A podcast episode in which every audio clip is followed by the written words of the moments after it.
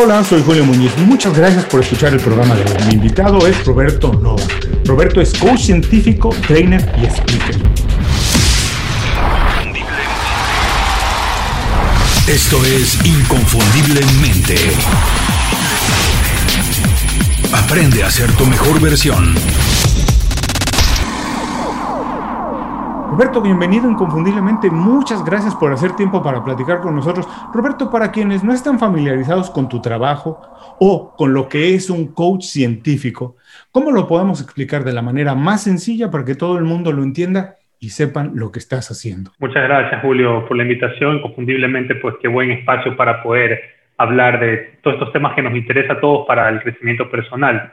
Mira, el coaching científico, la primera vez que yo lo escuché, yo dije, ¿qué es esta locura? ¿no? O sea, ¿qué, es esta vaina de científico? Mira, ya te ves entonces con, con, tu delantal blanco, no sé, pues estudiando los libros. Y es algo así, porque al final, mira, el coaching hoy en día está muy prostituido, yo creo que eso todos lo sabemos. Hoy hay coaches hasta de, de lo que te inventes, ¿verdad?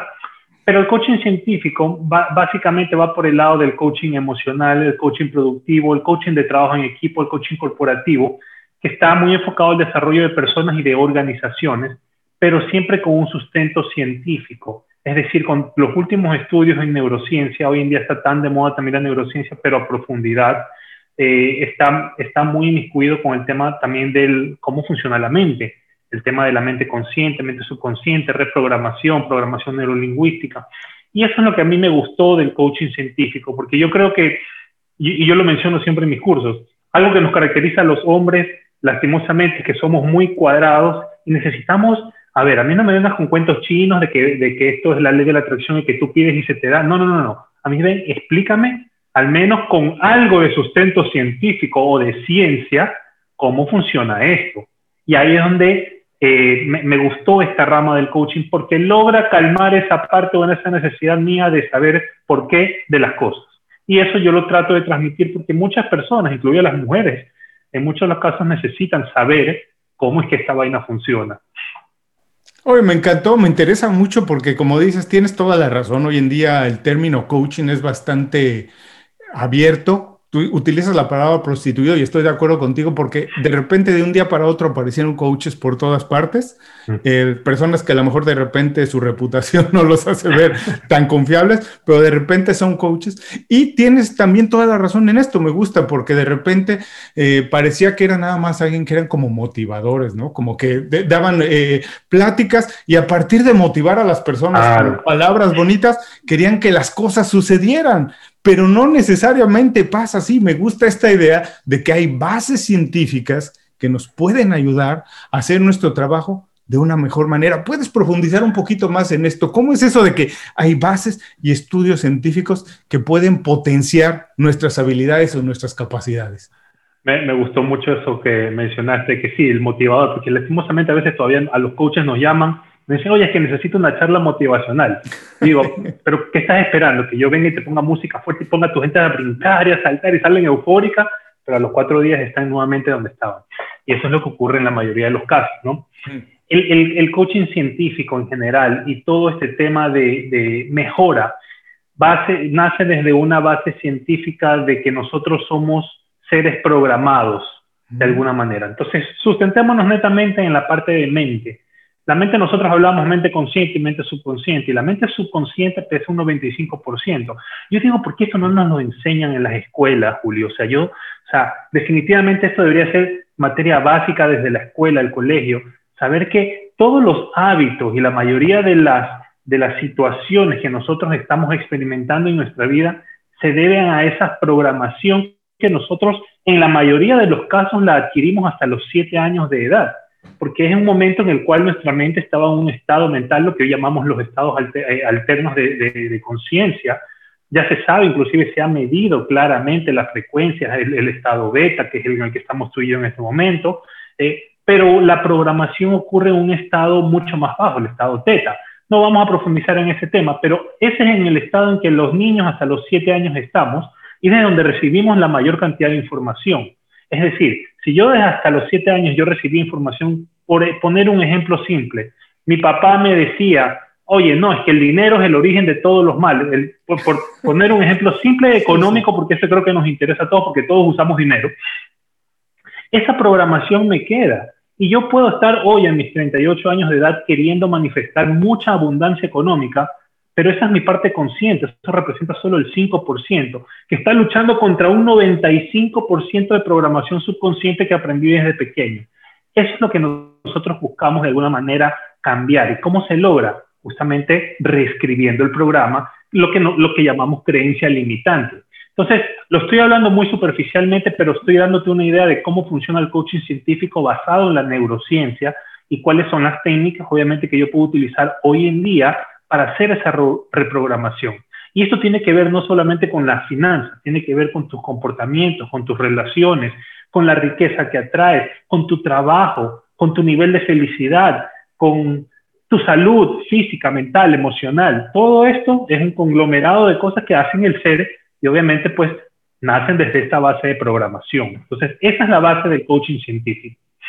Mira, esto que me dices me suena eh, fascinante porque eh, eh, esta parte de que los primeros años de la vida, los primeros siete, nueve, ocho años más o menos, es cuando todos estamos en un estado en el que estamos aprendiendo todo casi por asimilación y que después, eh, más adelante en la vida, empezamos a manifestar esas conductas. Esto lo escuché también alguna vez de Robert Kiyosaki, el autor de Padre Rico, Padre Pobre, y él decía que también me fascinó esta idea que efectivamente los primeros años de la vida nos marcan y que después para olvidar ese aprendizaje y reprogramarnos, lo único que existe que es efectivo es la práctica, hacer algo una y otra vez, volver a hacerlo, la repetición. Y él hacía la comparación con un atleta, que efectivamente, por eso también recomiendan tanto en una edad madura aprender un idioma nuevo o aprender, por ejemplo, a tocar un instrumento, porque es solamente la repetición la práctica lo que nos hace aprender una conducta nueva, una habilidad nueva. Esto me parece de verdad fascinante. Entonces se me ocurre preguntarte, digamos, porque hay gente que podría decir, si estoy como estoy ahora, si no he conseguido los logros que me imagino que podría haber conseguido o que han conseguido mis amigos, es porque de chico no me enseñaron esas conductas y podría, consar, podría entenderse más o menos como una excusa o casi, casi hasta como una justificación. ¿Puedes profundizar en esta idea de por qué el pasado no debe predeterminar nuestro futuro? Es que ahí tienes dos alternativas, Julio, y eso es algo básico que también hablamos dentro del coaching. Tienes dos tipos de actitudes. Verlo como efectivamente es algo que no me enseñaron en, la, en, mi infancia, por ende estoy bloqueado a poderlo aprender o integrar, entonces me paro en el papel de víctima. Estamos clarísimos. Un papel de víctima es desempoderante, no puedes hacer absolutamente nada y ya te cagaron el resto de tu vida porque de chiquito no te enseñaron algo. Entonces, claro, quédate ahí mejor sentado y no vas a conseguir lo que quieras porque ya estás programado de esa manera. Entonces tienes la otra alternativa, pararte en una actitud de responsable. Es decir, tomo las riendas de mi vida, me doy cuenta que sí, eventualmente, yo volviendo al ejemplo de Kiyosaki y el, el, tema financiero, por ejemplo, eh, mi papá me enseñó que el dinero es el origen de todos los males. Entonces, tener dinero es malo. Esa es una programación que comienza a repetirse como un patrón en mi vida. Pero él no lo hizo de malo. Él lo aprendió posiblemente también de sus padres. Y esto es una cadena que viene heredándose. Por eso que se dice que los ricos se vuelven ricos, los hijos de los ricos son ricos porque eventualmente transmiten esta información. Pero si yo no la aprendí y hoy entiendo que no la aprendí porque mi papá lo, aprendió también de, sus padres, es decir, de mis abuelos, tengo yo la capacidad y la responsabilidad de romper o cortar ese patrón. Entonces hago una reprogramación mediante una de las técnicas y una de ellas es lo que tú mencionabas hace un momento, la repetición. Hay un par de técnicas más muy interesantes, pero la repetición para mí es la más sencilla y la más básica y yo creo que es la que todo el mundo entiende. Creería yo, porque muchas veces uno manda a repetir, por ejemplo, afirmaciones, afirmaciones positivas, que es repetición. Y digo, esto es como cuando uno aprende a manejar también. Nadie aprendió a manejar a los 7 años un, automóvil, sino que aprendemos más o menos a los 16, 18 años y, nadie es que ya se trepó entonces en el asiento del conductor y era Schumacher manejando autos, para nada. Es más, los que sabemos manejar bien, digamos, aprendimos a manejar en, manual, ¿verdad? No en automático. Entonces, aprender a manejar en manual es un relajo, porque entonces tienes que aprender que, que vas sacando el embrague y, y, te patea el carro. Entonces, eso toma tiempo, toma práctica, Pero un día, dos días, una semana, un mes de práctica comienza a integrarse dentro de ti. Es recién a las 72 horas de hacer algo todos los días que se comienzan a construir nuevas redes neuronales en nuestro sistema nervioso que se vuelven parte ya de nuestros hábitos, de nuestro subconsciente. Es decir, algo se vuelve un hábito en nosotros cuando nuestro cuerpo aprende a hacerlo mejor que nuestra mente consciente. Porque entonces hoy yo me siento en el auto y yo no estoy pensando, a ver, ¿qué, dónde tengo que encenderlo? ¿Qué tengo que aplastar? No, ya el cuerpo lo hace en automático. Y es más, muchas mujeres pueden ir manejando y maquillándose y hablando por teléfono al mismo tiempo. ¡Qué maravilla! Se han integrado un hábito espectacular y eso lo hicieron de adultos. Esa es una clara, un claro ejemplo de cómo a través de la repetición yo puedo reprogramar mi subconsciente e integrar nuevos hábitos. Roberto, eh, quiero preguntarte aquí, esto eh, si, puedes platicarnos un poquito, ¿pasó en tu caso? ¿De dónde nació esta inquietud? Porque yo entiendo que eres ingeniero, eh, pero ¿de dónde nació esta esta, esta, digamos, esta inquietud, esta curiosidad de aprender todas estas cosas, porque hablabas también al principio que esto no necesariamente nos enseñan en la educación que nos dan formal en los colegios, en el mundo entero. ¿Cómo nació esto en ti? ¿Hubo un momento de quiebre? ¿Hubo algo que pasó en tu vida que viste que este era un camino que debías seguir? ¿Cómo fue que llegaste a, a estas ideas y a convertirte en coach científico? Mira, desde pequeño a mí siempre creo que mi mamá fue una figura muy importante en mi vida porque es la, típica mujer que siempre le decía a, su hijo, tú puedes alcanzar lo que quieras. Y eso era lo que a mí me programaba. Tuve algunos eventos de pequeños en los cuales yo recuerdo haber deseado algo con tantas ganas que se manifestaba, pero al final del día tú, tú puedes decir que es coincidencia o cualquier otra cosa. Cuando sale esta película del secreto, ¿verdad? De Rhonda Byrne y se vuelve muy famoso el tema de la ley de la atracción con el documental y luego el libro, eventualmente yo todavía estaba muy incauto y decía, bueno, esto debe de ser eh, bonita filosofía de vida, ¿no? Esto de que, claro, enfócate y todo esto, pero fue justamente un año en el cual yo estaba viviendo en Perú, eh, esto estoy hablando más o menos en el 2014 aproximadamente, que yo recuerdo haber celebrado ese fin de año aquí en mi país, en Ecuador. Me encantó la experiencia de vivir en Perú. Amé, es más, volvería a vivir en Perú sin ningún problema. Pero ya quería regresar a mi país. Y yo recuerdo que en ese fin de año, aquí, un deseo que yo me hice, una promesa, porque fue casi una declaración, fue yo el próximo año, sea como sea, estoy de vuelta en Ecuador. Y mira, se dio las circunstancias, no, no voy a ahondar en detalles, pero yo ya en mayo estaba de vuelta en Ecuador y con unas condiciones espectaculares, hablando desde la perspectiva profesional, salarial, etcétera. Ahí fue donde yo me senté y dije, a ver, no, no puede ser coincidencia, porque yo esto lo decía con tantas ganas y verdaderamente estaba con tanto enfoque, pero no estaba preocupado de cómo se va a dar. Simplemente comenzaron a darse, y ahí me comencé entonces a interesar un poco sobre más, a ver, vamos a ver qué, qué es lo que no he aprendido sobre la ley de la atracción. Y ahí fue donde yo me comencé a inmiscuir en ley de la atracción, en física cuántica, inevitable no poder entender sobre física cuántica. Luego entras a entender cómo funciona la biología del, ser humano, el cuerpo, la mente, las emociones, la química corporal. Hoy en día la, la, la, genética, la epigenética, cómo nosotros somos capaces de poder inclusive reprogramar nuestros, no nuestros genes, pero nuestros, eh, o sea, la manifestación de estos genes en nuestro cuerpo, ¿no? Y eso me llevó a profundizar mucho más. Ahora, por el otro lado, siempre me gustó ese tema de poder conversar, ayudar. Yo era el típico amigo que daba el consejo y la gente decía, oye, gracias, me funcionó. Entonces creo que llegó ese momento en mi vida donde dije, ¿sabes qué? Voy a combinar estas dos, mi curiosidad por la parte científica y mi, como que mi emoción por ayudar y servir a los demás. Fue ahí donde encontré, digamos, esta labor de vida, pues, y, y, fue un cambio de carrera, básicamente, porque yo hasta hasta el 2018 trabajé para multinacionales importantes, estaba yo con responsabilidades, viajaba por toda Latinoamérica, estuve viviendo también un tiempo en México, pero ya, tenía que hacer un cambio en mi vida y estoy feliz de haberlo hecho, sinceramente. Bueno, felicidades. Quiero preguntarte rápidamente de esto que hablabas de que viviste en Perú, que te encantó vivir en Perú, pero fue un momento en que además te diste cuenta de varias cosas. Y quiero preguntarte si tú crees que de alguna manera, eh, eh, yo siempre tengo esta visión de que para ver un problema o una situación, estar muy cerca o estar dentro de esa situación nos impide verla con claridad. que hay que tomar un poco de distancia Incluso cuando quieres ver algo que tienes en la cara, tomas un poco de distancia del espejo para poder ver qué tienes. Creo que si tomas distancia de los problemas de cualquier situación, lo ves con mayor claridad. ¿Tú crees que estar fuera, viajar, abrirte, cambiar el espacio y estar viviendo fuera de tu país, te hizo ver precisamente el espacio que ocupabas de otra manera?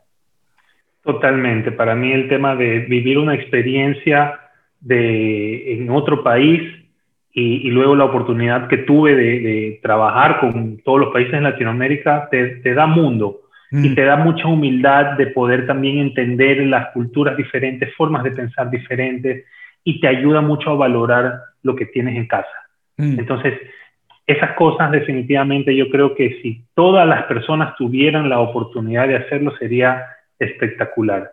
No, no sé que no es el caso, pero pero sí, definitivamente te abre la, la, mente o el mate, como decimos acá, te hace ver las, las, cosas desde otra perspectiva mucho más global. Después vamos a ir un poquito más adentro de esto de los cursos del, del, del, coach científico, pero también quiero profundizar en esta idea que me dijiste, que trabajaste para grandes transnacionales, viajando por Latinoamérica, conociendo a personas de muchas, eh, trabajando con personas de distintas culturas.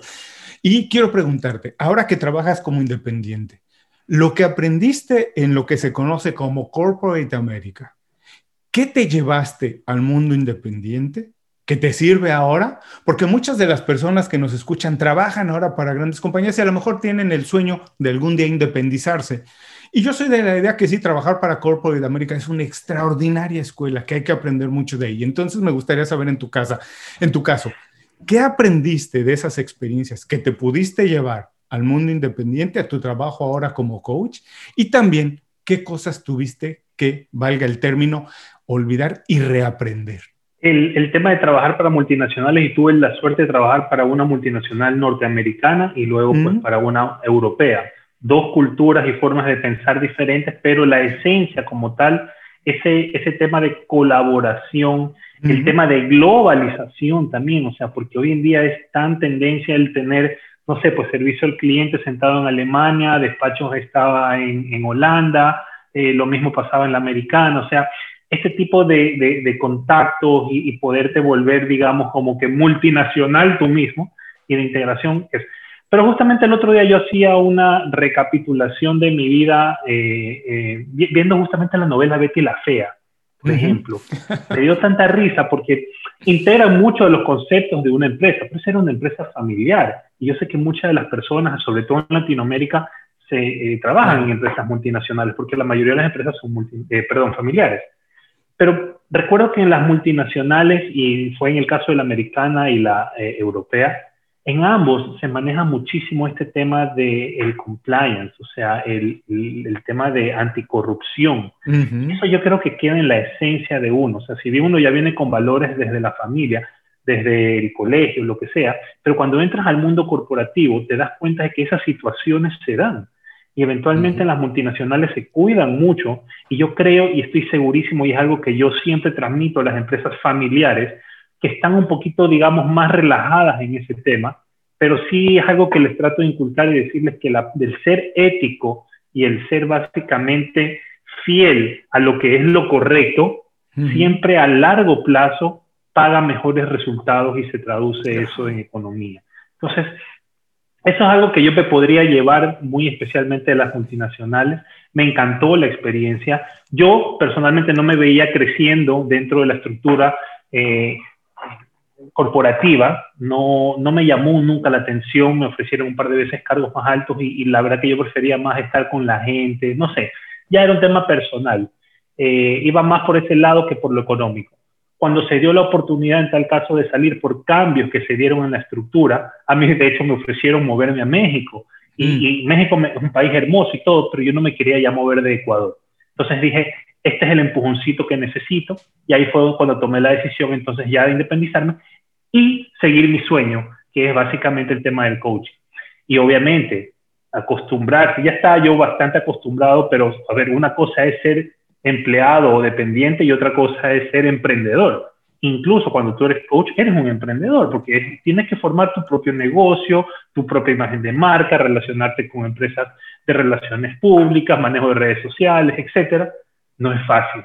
Entonces, esa yo creo que es la parte más traumática, pero, pero bonito, porque te lo disfrutas.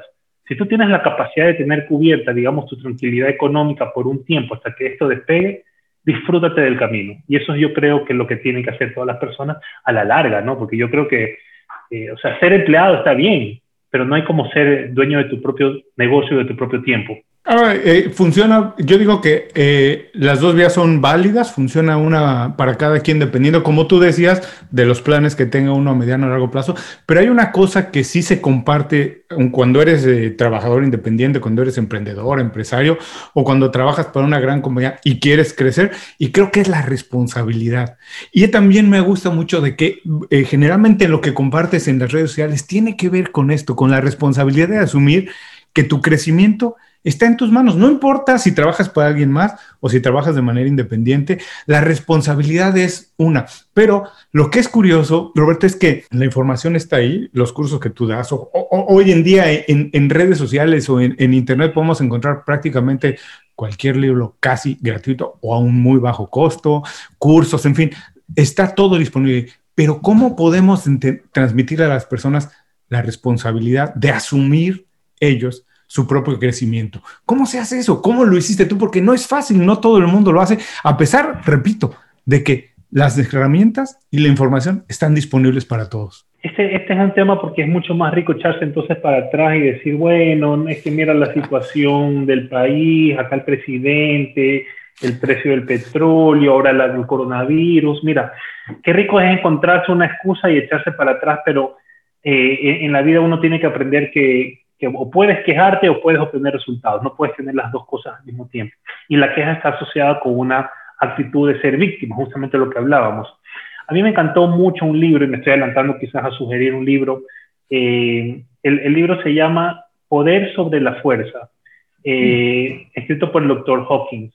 A mí me gustó mucho ese libro porque ellos utilizan un método, eh, no, no voy a ahondar en él, pero para determinar en qué etapa está la humanidad en conciencia. En conciencia es básicamente entender individualmente cuál es mi rol en mi propia vida. Y, el doctor Hawkins concluía de que el 80% de la población global aproximadamente está en un estado de víctima. Es decir, siente que no tiene ningún tipo de control sobre lo que puede desenvolverse o lo que puede alcanzar en su propia vida. Son seres completamente desempoderados. Y hmm. apenas un 15% está en ese escalón que le llaman responsable. Es decir, hmm. gente que dice, ah, no, yo voy a tomar las riendas de mi propia vida y si a mí me va bien es porque yo he decidido que me vaya bien y si me va mal, bueno, pues tengo algo que aprender para que no me vuelva a ir mal, aprendo el... Esa es una actitud de responsable. Entonces, cuando tú comienzas a entender eso y comienzas a ver de que es mucho mejor negocio para tu crecimiento, evolución y felicidad asumir una postura de responsable, la víctima queda a un lado. Ojo rico, a veces hacerse la víctima, ay no, qué mal me siento, pero internamente sabes que estás en un nivel de responsabilidad. Y mientras más personas integren ese conocimiento o esa actitud en sus vidas, vamos a ser individuos que vamos a aportar en crecer individualmente e indirectamente estamos aportando el crecimiento de la sociedad o de la humanidad en general. Esa es la parte que tenemos que entender. Si yo estoy esperando que otro haga lo que yo podría hacer, o sea, imagínate, si todos tuviéramos esa actitud, entonces esto no avanza. O sea, quieres, es como decía John F. Kennedy, ¿no? Quieres empezar, quieres cambiar el país, comienza a cambiar tú. Y esa es una actitud que nosotros deberíamos tomar en nuestras vidas. Quieres algo mejor para ti, comienza a hacer lo que tienes que hacer tú. No esperes que venga ni tu profesor, ni tu jefe, ni tu papá, ni tu mamá, ni nadie a querer alentarte. Tienes que buscar un camino de automaestría, de automotivación. Y eso es ser responsable. Son impresionantes las cifras que me das, que además me dicen están documentadas porque me asusta pensar que el 80% de personas del mundo consideran que no tienen ninguna oportunidad de influir en lo que será su, bienestar, vamos, y que además el 15 o 20% que está ahí, que sí tiene la oportunidad, a lo mejor muchas veces ni siquiera se hace consciente de ello. Yo siempre digo, porque no vamos a cantar aquí junto allá y el mundo es feliz y todo el mundo puede estar bien, pero yo digo que quien nos está escuchando, quien ya por lo menos tiene acceso a escucharnos, sí, debe, sí tiene la oportunidad de decir, A pesar de ello, muchas veces no lo hace y tienen al alcance de la mano todas las herramientas para hacerlo. Así que no te voy a dejar escapar así de fácil. Imaginemos que esto es una pelea de box y estás contra las cuerdas y no te voy a dejar escapar así de fácil. Nada más danos dos o tres pequeños consejos de cómo las personas que nos están escuchando muchas veces ni siquiera son conscientes de ello, no saben por dónde empezar. Es muy difícil eh, eh, de repente tener la responsabilidad del trabajo, de una casa, estar pagando una casa, una familia, en fin, son muchas cosas encima y muchas veces, aunque tengan ahí enfrente las herramientas, no son capaces de verlo y cómo hacer el uso adecuado de ellas. Dos o tres pequeños consejos de cómo estas personas que están en el 15 20% pueden tomar el control absoluto de su bienestar. ¿Qué les dirías? ¿Qué pueden hacer? Que hoy, llegando a la oficina o prendiendo la computadora en la mañana, ¿qué pueden hacer para empezar a cambiar eso? Qué bueno que lo pregunta, porque justamente ayer hicimos un workshop con un grupo de gente que tenemos y, es que sí, este 15% de personas que dicen, ok, yo voy a tomar las riendas de mi vida y sé que si me va bien es por mí, ¿y dónde empiezo? la primera pregunta. Y, y, esto, y esto es, es un poco triste, ¿no? Entender, porque todos queremos cambio para bien, eso estamos clarísimos. Todos queremos un cambio, sí, ok, ¿cómo se ve ese cambio en tu vida? Ay, no sé, no me he puesto a pensar en eso. es decir, no nos tomamos ni siquiera 10 minutos de nuestro valioso tiempo para sentarnos en soledad y pensar un poquito e imaginar cómo se vería mi vida ideal, aquel, aquel, no sé, conglomerado de situaciones que me acerquen a mi máximo nivel de felicidad. Y no lo hacemos. Es decir, en pocas palabras, la mayoría de personas no sabe qué es lo que quiere para sí misma. Y es triste eso, porque es un tema de que yo no me estoy dando el tiempo de sentarme a establecer qué quiero para mí, qué quieres para ti, qué quieres. Y esa es una pregunta tan básica, porque cuando hacemos, por ejemplo, el curso de ley de la atracción, la primera pregunta que le hago, ok, ¿qué quieres conseguir para ti, para tu vida? Bueno, no, yo, yo quiero es tranquilidad, yo quiero felicidad, yo quiero el amor perfecto, perfecto, pero ¿cómo se ve el amor perfecto? ¿Cómo se ve la felicidad en tu vida? Felicidad lo mejor para una mujer puede ser pasarse todo el día en el club, descansando, tomando limonada y leyendo una revista, quizás para un hombre sea, no sé, trabajar en, eh, invertir en la bolsa de valores, ganar, o sea, ¿qué te hace feliz a ti? Y eso es lo que tenemos que nosotros comenzar a comprender, que somos seres individuales e independientes. Y mis preferencias o lo que a mí me hace feliz no es lo mismo que le hace feliz a Julio Muñiz. Y eso tenemos que aprender a respetar, porque entonces comenzamos a creernos el cuento de lo que nuestros padres creen que es lo mejor para nosotros, lo que la sociedad o lo que el país o lo que el mundo cree que es lo mejor para mí. Y comenzamos entonces a entrar en este círculo o esta carrerita de creernos los paradigmas, los dogmas, todo lo que aprendimos de pequeños y eso nos tiene encerrados en un círculo. Ese es el primer paso. Primero, define claramente qué es lo que quieres para ti. Y el segundo punto es, hoy estamos en la era de la información. Y si yo, o sea, como tú dices, hoy hay tanta información, mira, me encantó el otro día ver unos videos donde decía, los mejores profesores no están en las universidades hoy en día, los mejores profesores están gratis en YouTube. Entonces, tienes material tan valioso. Yo digo, por ejemplo, esta información de Robert Kiyosaki que nos, que nos regala, eh, Hart Ecker, por ejemplo, que nos regala también.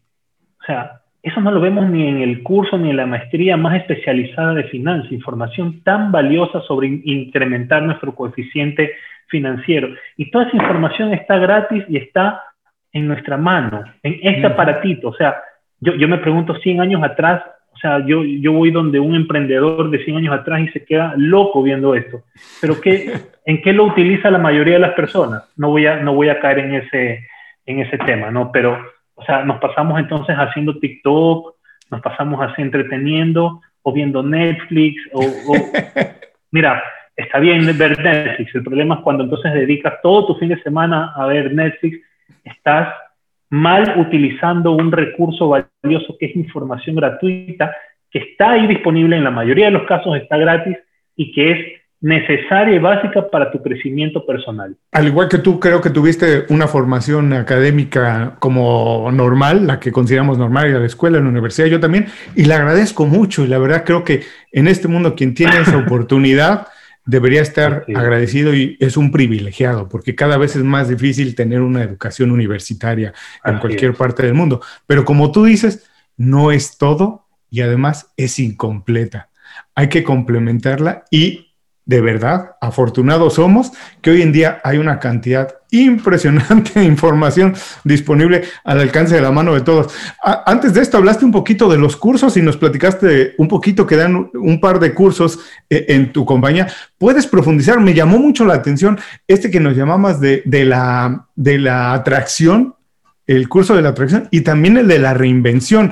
¿Puedes profundizar un poquito en el de la ley de la atracción para todos los que nos estaban escuchando y se quedaron un poco por ahí? ¿Qué es esto de la ley de la atracción? ¿Qué? Porque yo deseo algo, va a pasar de la noche a la mañana. ¿Cómo es eso? Si puedes profundizar un poco en ello, Roberto. Sí, no, buenísimo. Gracias por la oportunidad. Mira, como yo te comenté dentro de mi historia y lo que me introdujo en realidad a todo este estudio y profundización fue justamente la ley de la atracción. Porque yo hasta ese momento cuestionaba y decía, yo no, no me creo este cuento chino. No me vengas con, con tres pasos sencillos de pide, cree, recibe. O sea, casi que siéntate y te va a caer de los árboles. Y eso no es así.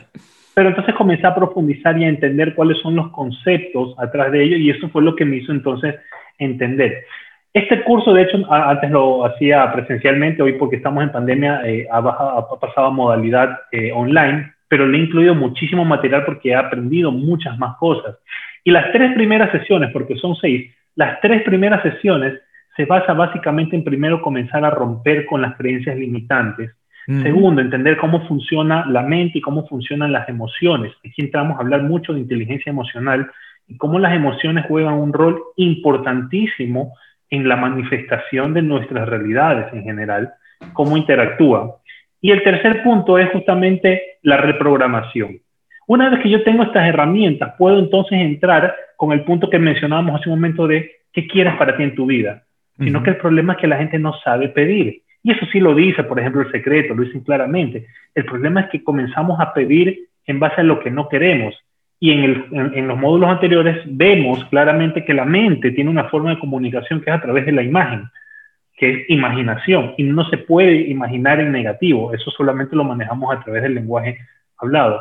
Entonces, solemos concentrarnos más en aquello que no queremos. Y, claro, tú le preguntas a alguien, o sea, a mí me da mucha risa, ¿qué quieres, por ejemplo? ¿Cuál es tu trabajo ideal? ¿Sabes qué? Es que no, no me he enfocado en mi trabajo ideal. Yo lo único que sé que ya no quiero ese trabajo con ese jefe que es un desgraciado, que me grita, que me... Entonces, toda su energía y está reviviendo ese momento en que el jefe le grita que ya no quiere el trabajo está poniendo su energía y donde pone su energía eso tiende a expandirse. Por ende, el universo lo interpreta como te doy más de eso, en pocas palabras. Entonces, en el curso aprendemos cómo pedir y pedirlo en positivo. Luego vienen justamente las técnicas. Técnica de repetición es una de ellas. La técnica de repetición de afirmaciones. Eh, a mí me gusta manejar mucho la parte ya de meditación. Yo introduzco justamente a un concepto de un instituto norteamericano llamado HeartMath, que hace es enseñar cómo sincronizar el cerebro con el corazón y lograr lo que nosotros llamamos el estado de creación. Porque el cuerpo humano, su biología, tiene dos estados, estado de supervivencia y estado de creación. En el estado de supervivencia es en donde está también la mayoría de las personas, bajo estrés, ansiedad, miedos, etc. Y lo que el cuerpo hace es tratar de defenderse, estamos siempre tratando de defendernos de algo. Pero cuando entramos en el estado de creación, fisionómicamente se produce lo que se llama la homeostasis, que es la regeneración natural de nuestro cuerpo, nuestras células, y, es reparación, sanación. Y es también el estado de creación. Es decir, si no tengo una amenaza, estoy entonces en un estado de creación desde el cual yo puedo manifestar algo nuevo en mi vida. Es el único estado en el cual yo puedo cambiar esa programación subconsciente y enfocar mi energía en reprogramar lo que aprendí en el pasado o en una vida pasada, quizás, y que no me ha venido funcionando hasta hoy. Y entonces puede ser por repetición, puede ser también justamente por una reprogramación consciente, es lo que se llama hipnosis consciente, o por emociones conectadas justamente a través de este sistema de sincronización corazón-cerebro. Son muchas técnicas y esto lo revisamos en el curso y obviamente la ponemos en práctica, ¿no? Y se ven muchos conceptos muy lindos como el tema de integrar sentimientos de alta vibración. Hablamos de la energía de las emociones como la gratitud, el amor, el aprecio, la bondad, el carisma, o sea, cómo estas emociones vibran mucho más alto y en qué escala nosotros lo estamos midiendo, ¿no? Esa es la parte científica de, la ley de la atracción que yo creo que nos queda debiendo el secreto, pero que, o sea, el secreto está bien como para introducirse al concepto, pero ya cuando uno quiere profundizar, o al menos cuando es un poco mente ingenieril como uno, necesitas tener todas estas bases ya de, eh, de biología, de física cuántica y mucha espiritualidad sin confundir espiritualidad con religión, por si acaso. Me encanta que más que tú eres científico, porque eres ingeniero, tú de verdad tienes esa, la, tienes esa base. de algo que no crees en algo que no es cierto. Además, voy a contarte rápidamente, yo también creo mucho en esto de las fuerzas y te voy a contar rápido que a lo mejor no está tan relacionado, pero yo lo veo así. Hace muchos años, la verdad no me acuerdo cuántos, cuando yo todavía vivía en México, ahora vivo en Miami, pero viviendo en la Ciudad de México hubo un tremendo eclipse, fue muy famoso. Y eh, yo me acuerdo que estaba trabajando en la oficina y fue todo un evento en Ciudad de México, en México completo. Se, se hizo un evento, la gente, digamos, que celebró la llegada del eclipse. Entonces en la oficina nos dijeron, váyanse a casa váyanse a casa, nos dieron la tarde, digamos, y yo me fui a casa, te estoy diciendo, eran a lo mejor las 3, 4 de la tarde, llegué y todavía estaba normal, 3, 4 de la tarde, me di a la casa y a la media hora se hizo de noche, completamente de noche, como en un eclipse, pero eran casi como estar a las 3 de la mañana y eran las 4 de la tarde. Y yo sentí algo distinto en mi cuerpo, sentí, lo que sentí fue esta, esta sensación de hay algo más grande, que somos mucho más de lo que estamos aquí y que al mismo tiempo, si queremos, nos podemos conectar con eso y que eh, somos al mismo tiempo tan vulnerables a menos que nos conectemos con esas cosas que están más allá de nuestro cuerpo. Y te puede sonar esotérico, lo que sea, pero realmente lo viví, lo sentí así, cuando dije, podemos estar más allá de este cuerpo que tenemos ahora porque estamos de alguna manera relacionados con eso y tiene influencia en nosotros. Así que de verdad que hay muchas fuerzas que son, como dices, físicas, químicas, eh, emocionales, que tienen que ver con nuestras conductas y que si logramos más o menos controlarlas, utilizarlas, de verdad que tienen impacto en nuestro bienestar. Y además, todo el mundo, ese todo el mundo lo puede hacer cuando se decide, como hablábamos al principio, cuando toma la responsabilidad de hacerlo. Totalmente, no, y eso que tú estás comentando, porque a mí, por ejemplo, también ya te, es, indiscutible, te metes en el mundo de la física cuántica, entras en el mundo espiritual. Pero el mundo espiritual, ya, pues como que yo iba por ese lado y entonces te vienen con estos conceptos de que todos somos uno. No me vengan con esos cuentos nuevamente, o sea, entonces vuelves a la física, entonces te vas a la parte científica. Ahí es donde yo también esto lo explico en el curso. Somos energía pero esta parte nos cuesta entender porque hasta, hasta hace, de hecho, pocos años atrás, parte de mi, de mi formación como ingeniero era de que habían dos elementos, materia y energía. Hoy comprendemos y la física cuántica ha echado abajo este concepto y te dicen, no, es que no existe la materia, es energía.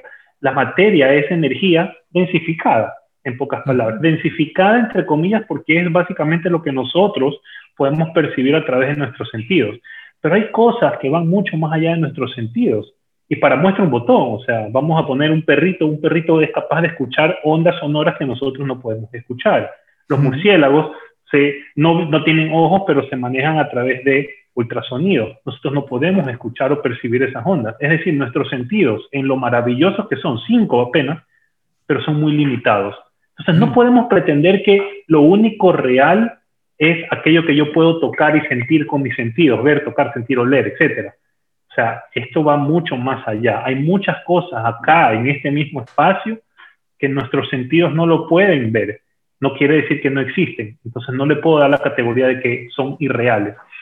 Eso es simplemente una introducción, pero ahí profundizamos muchísimo para comenzar a romper paradigmas y comenzar a creer en que existen fuerzas como la fe, como el enfoque de la energía sobre algo que yo quiero atraer a mi vida, que funcionan y que eventualmente marcan cambios en mi realidad o lo que yo estoy percibiendo de ella. Ya me, quizás suena un poco filosófico, pero tiene un marco bastante científico y eso es lo que a mí me gusta transmitir de manera simple. Visita inconfundiblemente.com. Descarga nuestras herramientas y aprende a ser tu mejor versión. Gracias por seguir con nosotros. Estoy platicando con Roberto Novak.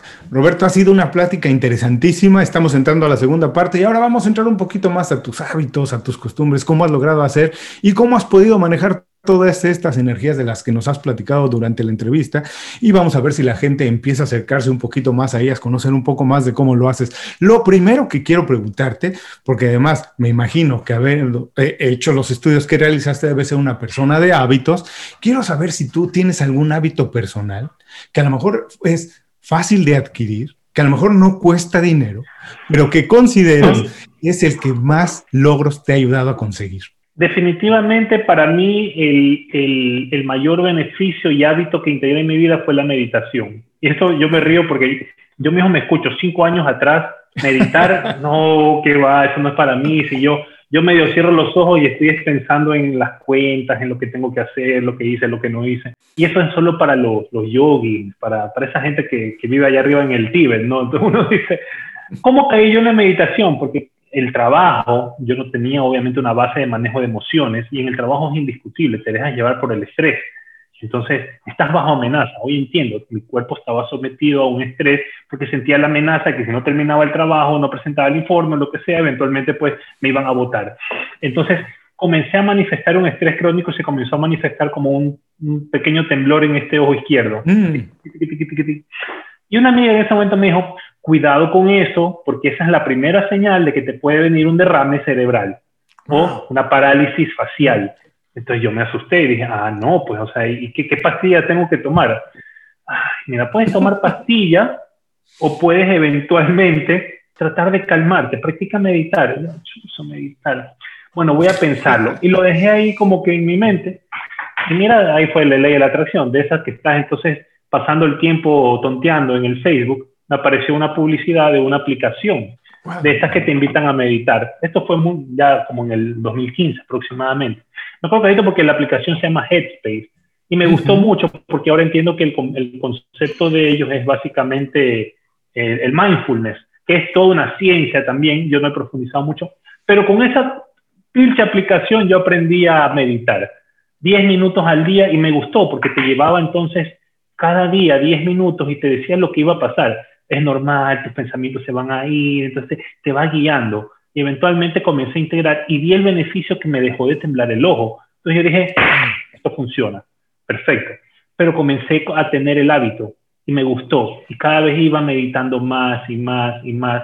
Y obviamente cuando tú comienzas ya a meditar, comienzas a entrar en los estados alternos de conciencia, comienzas a entender de que baja tu, tu, tu, frecuencia cerebral de beta a alfa y que en alfa puedes acceder a ciertas situaciones, en teta puedes acceder a ciertas situaciones, luego puedes irte a gamma, y, o sea, ya yo, yo, creo que van a decir que está loco este hombre, pero cuando tú aprendes a meditar puedes acceder a esos estados alternos de conciencia que eventualmente comienzas a vivir ciertos tipos de experiencias que no son estas experiencias de, de, de, fisicalidad que solamente a la que estamos acostumbrados. Entonces, eso es lo que a mí me abrió justamente el mundo de la espiritualidad también y a comprender justamente que somos más que esta materia. Y ese es un hábito lindo que yo no he dejado. Que sí, que a veces entonces medito 10 minutos, otras veces 40, me puedo extender hasta una hora y media, más de eso en realidad no, ya, o sea, yo no, no entiendo cómo puede gente que se, se quedan 5, 6, 8 horas meditando, no he llegado a ese, a ese nivel, pero miren, aprender a meditar no cuesta nada. Es algo gratis y los beneficios físicos, no lo hagan porque quieren entonces salir en cuerpo astral y volar y irse a recorrer el mundo en energía. No, háganlo porque físicamente tiene beneficios. Baja los niveles de las hormonas del estrés, el cortisol, la adrenalina, la noradrenalina lo regula y eventualmente entramos en homeostasis, que es sanación, recuperación. Si tenemos una enfermedad, vamos a sanar mucho más rápido. Esos son los beneficios tangibles de aprender a meditar. Entonces, yo creo que es mucho mejor negocio aprender a meditar, que es gratis, y aprender a respirar, de hecho, una de las formas más fáciles de meditar. Es gratis y, obviamente pues nos va a ahorrar mucho dinero en pastillas o vainas o no sé, o idas al doctor inclusive, ¿no? Así que ese es un hábito que yo recomendaría a todo el mundo, sinceramente. Yo también eh, eh, no puedo decir que llego a esos niveles, pero curiosamente también lo empecé a hacer con Headspace, que puedo recomendar la aplicación muchísimo, lo vamos a dejar en las notas de este programa porque la verdad es que te lleva paso a paso de manera muy sencilla a empezar. Y como tú dices, esto no es nada más para la gente que vive en el Tíbet, personas que muchas veces no nos imaginamos, o grandes atletas, eh, artistas muy destacados, lo hacen antes de empezar un concierto, algo, porque de verdad te hace, te sitúa en el momento donde tienes que estar. E, eso es lo que realmente, en mi caso, ha ayudado a hacerme, es, no estoy pensando en qué va a pasar mañana, no estoy pensando en qué pasó ayer, estoy pensando exclusivamente en dónde estoy en el momento. La verdad es que la recomendación de meditar para cualquier persona es impresionantemente valiosa. Ahora, otra cosa que parece ser un superpoder hoy en día y me imagino que tú lo haces muy bien porque nos platicaste que fue algo de tus experiencias de trabajar en Corporate America, en grandes transnacionales, es cómo diablos tenemos una buena red de contactos. ¿Cómo podemos hacernos de una red de personas con las cuales trabajemos, intercambiemos, con las cuales nos puedan eh, aportar y nosotros también de alguna manera influenciar? ¿Cómo se hace eso hoy en día? Lo considero porque es casi imposible tener un negocio o un trabajo exitoso sin una red de contactos casi es un superpoder que todo el mundo tiene que empezar a cultivar. ¿Cómo se hace eso? Yo creo que eso se hace cultivando algo básico que está muy de moda hoy en día también entre los coaches. Yo creo que es una de las ramas que ha ganado mucha trascendencia, es la parte de inteligencia emocional. Porque la inteligencia emocional hace que tú seas consciente primero de tus propias emociones entonces eso va a evitar que tú reacciones en automático ante estímulos externos, como que te tocan la teclita, entonces dejas de caer mal ante las otras personas. Eventualmente la gente va a comenzar a percibirte como una persona muy equilibrada, muy ecuánime. Y, y es rico estar con una persona ecuánime porque es bastante predecible de que puedo hablar de cualquier cosa con esa persona, puedo decirle cualquier cosa y sé que va a reaccionar de una manera tranquila. Eso es inteligencia emocional de uno, eso es una habilidad que se puede aprender. Pero dentro de la inteligencia emocional tenemos la parte de empatía, que es también tener la capacidad de ponernos en los zapatos de los demás, que puede estar sintiendo la otra persona. Y luego viene, dentro de la misma inteligencia emocional, el tema de habilidades sociales, que es esta capacidad de poder interactuar con las personas, ser parte de un núcleo, de una tribu, de un grupo de personas con los cuales vamos a crecer o tenemos intereses en común.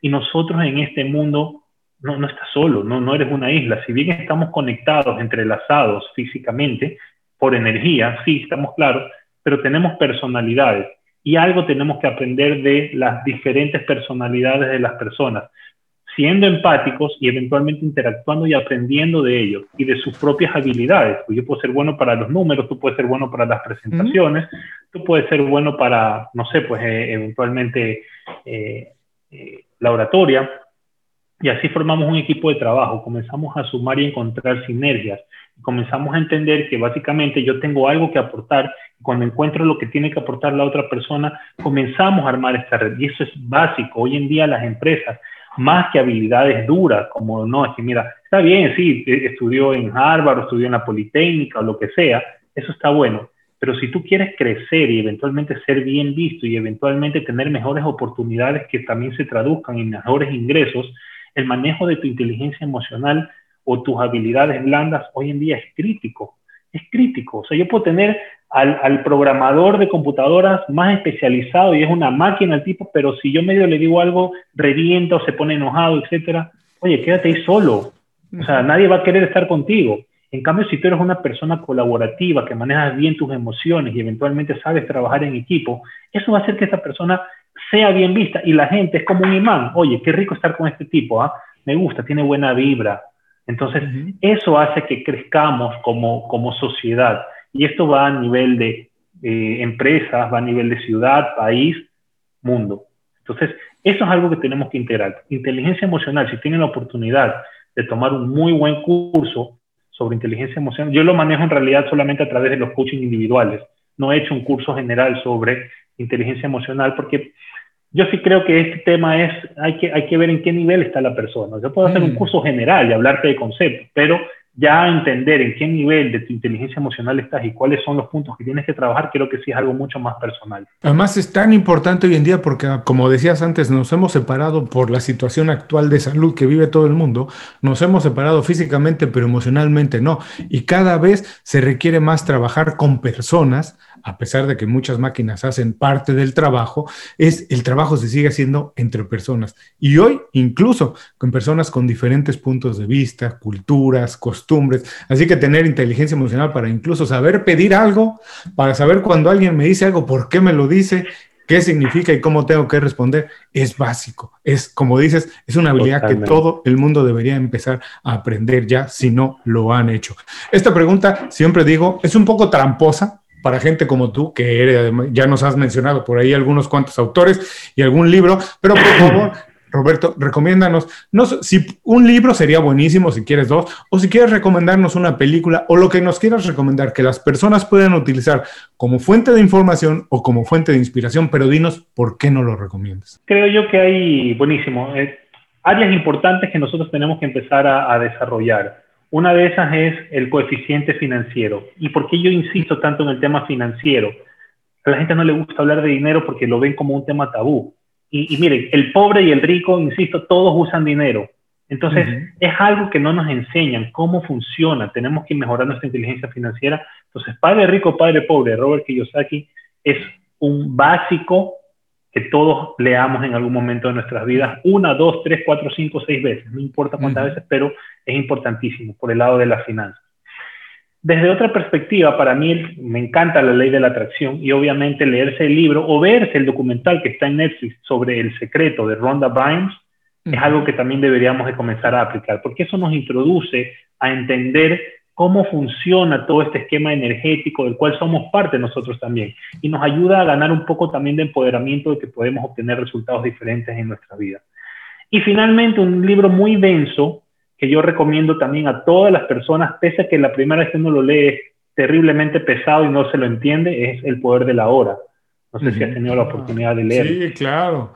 O sea, yo, te cuento mi experiencia. La primera vez que leí ese libro, dije, ¿qué es esta brujería? O sea, me quedé así como, ¿de qué, de qué planeta es este hombre? O sea, ¿qué, ¿qué, está diciendo? Entonces, tuve que leerlo un año después, una segunda vez, y tú dices, oye, mira, ya voy comprendiendo esto. Yo voy por leyéndolo ya tres veces, y cada vez que lo leo es un libro completamente diferente, es increíble, pero es un libro que verdaderamente te ayuda a ese despertar de conciencia entender quién eres tú en realidad y cómo somos parte de algo más grande y te empodera también.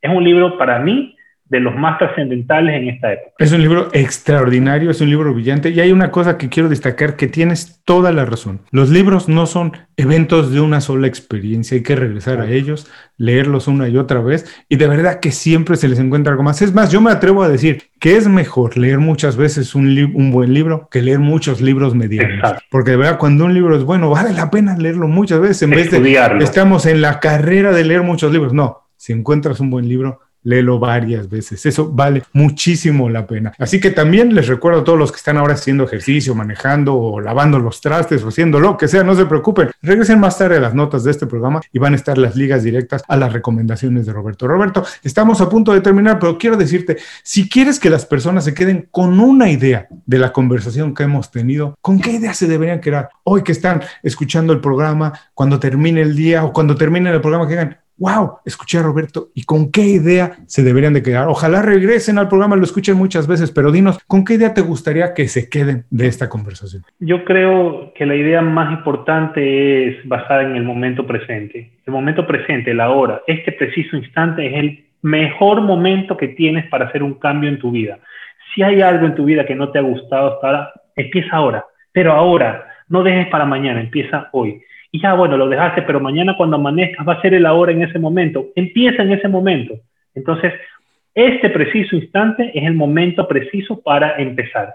Ese es el mensaje que yo quisiera que se quede en cada una de las personas. Y empiezas por, ti, por tu cuenta, ¿no? No esperes nuevamente que te esté alguien empujando a conseguir las cosas que quieres tú conseguir. ¿Qué quieres conseguir? Y van a ser dos preguntas, buenísimo, pero dos preguntas rápidas para que las personas se queden con una mejor idea de Roberto y es, ¿cuál es en tu carrera, ya sea como trabajando para Corporate America, o, sea, o ahora como emprendedor, como coach, cuál es el momento del que te sientes más orgulloso? Que digas, wow, no necesitas ser, no, muchas veces no es a lo mejor en el que ganamos más plata, pero a lo mejor un logro. ¿Cuál es ese momento en que dices, wow, este sería el encabezado cuando escriban mi biografía? No sé si sería el encabezado, pero hasta ahora el momento que más satisfactorio acción me trajo fue cuando tuve la oportunidad de dirigirme a un auditorio relativamente grande de 400 personas y, y fue como un sueño hecho realidad, algo que yo había pensado y que se manifestó y que eventualmente significó para mí un milestone en mi carrera, digamos, como orador, motivador,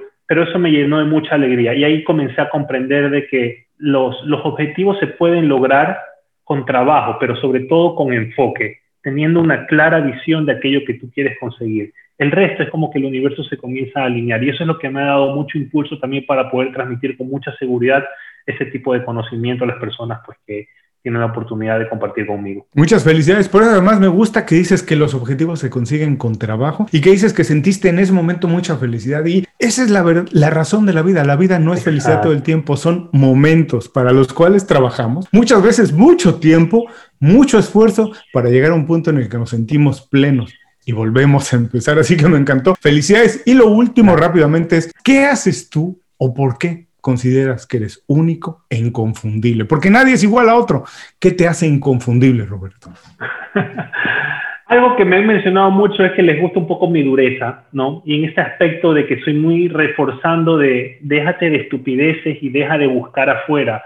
La respuesta siempre está en tu interior. Me gusta esa parte de científica, o sea, ese, esa combinación y a la gente creo que le hace mucho clic, pero sobre todo el que la gente entienda de que yo no tengo pelos en la lengua y voy a ser capaz de decirte de frente lo que pienso y lo que estoy viendo en ti y, y de que al final la respuesta está en ti. Yo, o sea, hay mucha gente que viene y se acerca y te dice, oye, es que necesito un coach, pero que me esté diciendo todos los días. Que me hace... No, no, no, no, para, vete y contrátate un policía si quieres. O sea, déjate de estupideces. O sea, ¿quién quiere el cambio? El cambio lo quiero que lo hagas tú. O sea, que yo quiero que tú lo hagas o eres tú quien quiere hacer el cambio. Entonces, si tú quieres el cambio en ti, comprométete contigo mismo, porque eres la persona más importante en tu vida.